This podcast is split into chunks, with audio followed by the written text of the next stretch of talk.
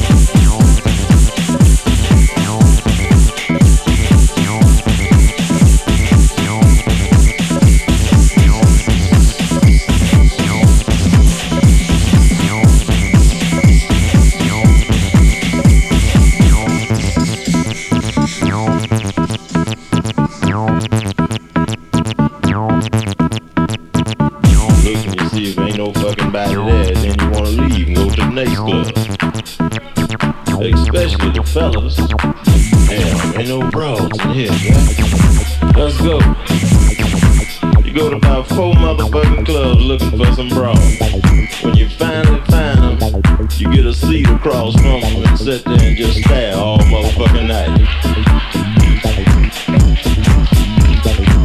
Won't even buy him a motherfucking drink. Just sit there and look at them. Damn, man, motherfucking, yeah.